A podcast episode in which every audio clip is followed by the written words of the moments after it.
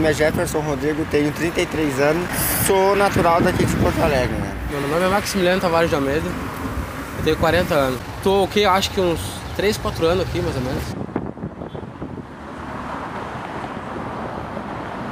Trabalho com reciclagem, com cato papel, lata, garrafa, essas coisinhas. Moro há 10 anos na rua, conheço a rua muito bem. Eu, vim parar na rua por muito consumo de droga, aquela coisa toda. O que me levou a consumir droga foi perdas de pessoas que eu gostava, tipo minha avó que me criou, minha ex-mulher,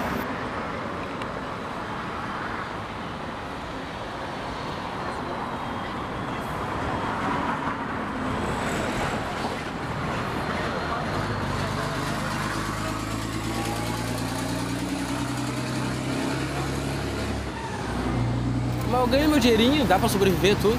Não queria sair daqui. Sou natural de Canoas aqui, da Matias, nasci ali, na Grande Porto Alegre. E meu pai e minha mãe, eles me deram uma família quando eu tinha uns oito anos mais ou menos. Aqui do Maitá. Aí eles me, me batiam muito, né? Eles são uma família ruim, né? Tem irmãos que eu nem conheço. É um pouco por causa que eu tô aqui também por causa da tristeza da família, que eu não tenho, entendeu? Que eu tinha vontade de ter uma família, eu não tenho. Eu fico desanimado um pouco porque eu não conseguia construir uma família. Então agora, pra mim, eu já tô com 40 anos. Então não penso mais nada. Se eles me tirarem daqui e levarem minhas coisas, tudo, é só lixo, paciência, entendeu? Eu pego meus documentos e vou embora. Quando eu me acordo, eu tomo meu banho ali, o que, que eu fiz? Eu tenho um galão gigante que eu botei ali, eu fiz um furo e botei um chuveiro. Eu encho ele d'água, aqueço a água, coloco ali dentro, faço minha barba, lavo minha roupinha, meus cobertores, tudo direitinho, limpinho. Almoço, para os carros e me dão, tem um restaurante, qualquer restaurante, depois do horário, eles servem o almoço pra gente, eles não negam, entendeu?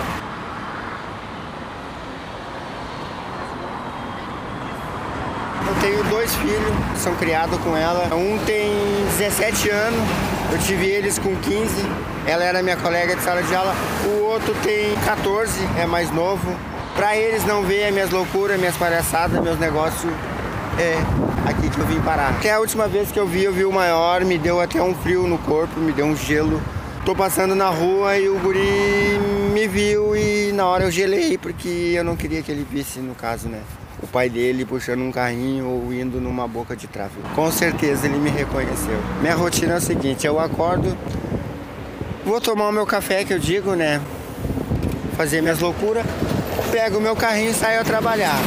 Eu tenho pontos para pegar, tipo Renault, Peugeot. Graças a Deus o homem lá em cima deixa pessoas boas me esperando eu passar para me dar uma comida. Ou acho macaquinho, macaquinho que eu digo são comidas de pendurada em cercas. Me prometeram um aluguel social.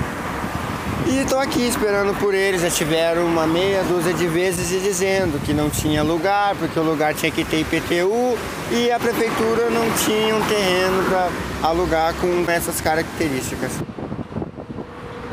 Eles oferecem o tal de aluguel social. Só que o que, que os proprietários falam para mim? Eles pagam dois, três meses, às vezes quatro, entendeu? E não pagam mais. Daí que eles, se não tiver para repor, eles vão festejar, entendeu? Meu único problema é que eu tô na rua aqui mesmo, vou ser bem sincero pra vocês, é as drogas. O crack veio para derrubar o forte e o fraco. Se eu não usasse droga ou crack, eu não estaria aqui. Eu estaria, eu tenho condições, eu poderia trabalhar e pagar um aluguelzinho para mim e tudo, entendeu? O morador de rua é mal visto por causa disso aí, por causa das drogas, por causa do crack.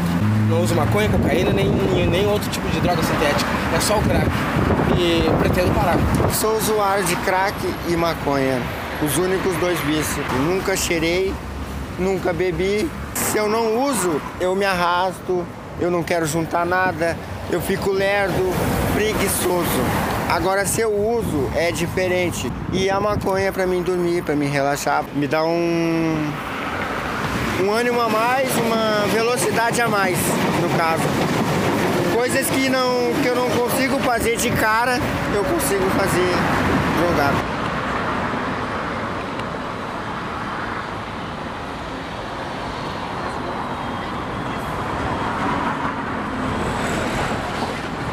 A minha câmera de filmar aqui, eu, eu, eu sentado na minha cama ali, eu olho pelo espelho aqui e enxergo quem vem na calçada aqui, ó.